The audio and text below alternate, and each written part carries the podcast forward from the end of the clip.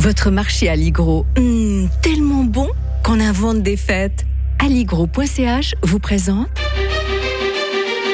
Radio FR. Un jour, une histoire. Alain-Jacques Tornard.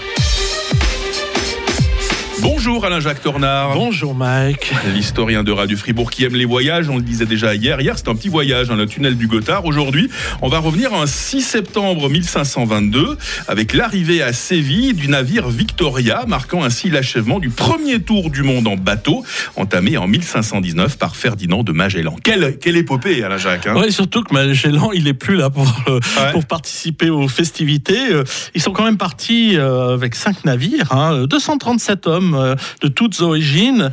Euh, ben, il ne reste que 18 marins pour le, retour. Donc euh, voilà, il y a eu quand même quelques pertes en cours de route.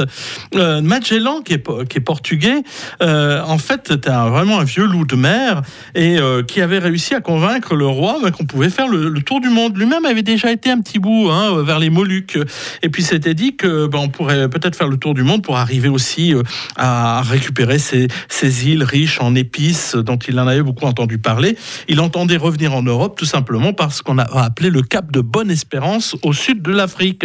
Alors, euh, en fait, euh, ah, ça se déroule pas très bien euh, dès, le- départ parce que les les marins s'inquiètent quand même, le- le- la flotte est quand même assez fragile et euh, de fil en aiguille, eh bien, euh, euh, il arrive jusqu'aux Moluques, mais euh, il va pas aller euh, tellement plus loin, il va aller jusqu'aux Philippines. Et puis là, il est, il est victime un peu de son idéologie catholique, ultra-catholique, parce qu'il veut, son but est de convertir les gens au, au passage. Et puis il se mêle à des combats entre certaines tribus. Et en fait, au, fond, au fond du cœur, au fond, au fond, au bout de la route, eh ben, il trouve la mort, tout simplement, une flèche empoisonnée qui va, qui va le tuer.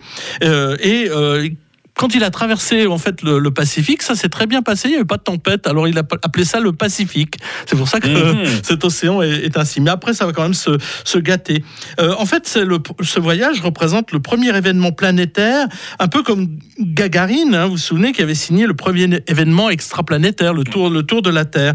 Euh, et puis, euh, c'est aussi un peu plus tristement le premier exemple aussi de colonialisme à l'échelle planétaire, puisque au fur et à mesure aussi, ce sont des conquêtes euh, pour, les pays- pour son pays euh, d'origine. C'était le 6 septembre 1522, la première navigation autour du monde. Euh, Demain, nous serons en pleine Seconde Guerre mondiale avec euh, le terrible Blitz, toujours avec l'historien euh, de Radio Fribourg. Une belle journée, Alain-Jacques Tornard. Bonne journée à tous.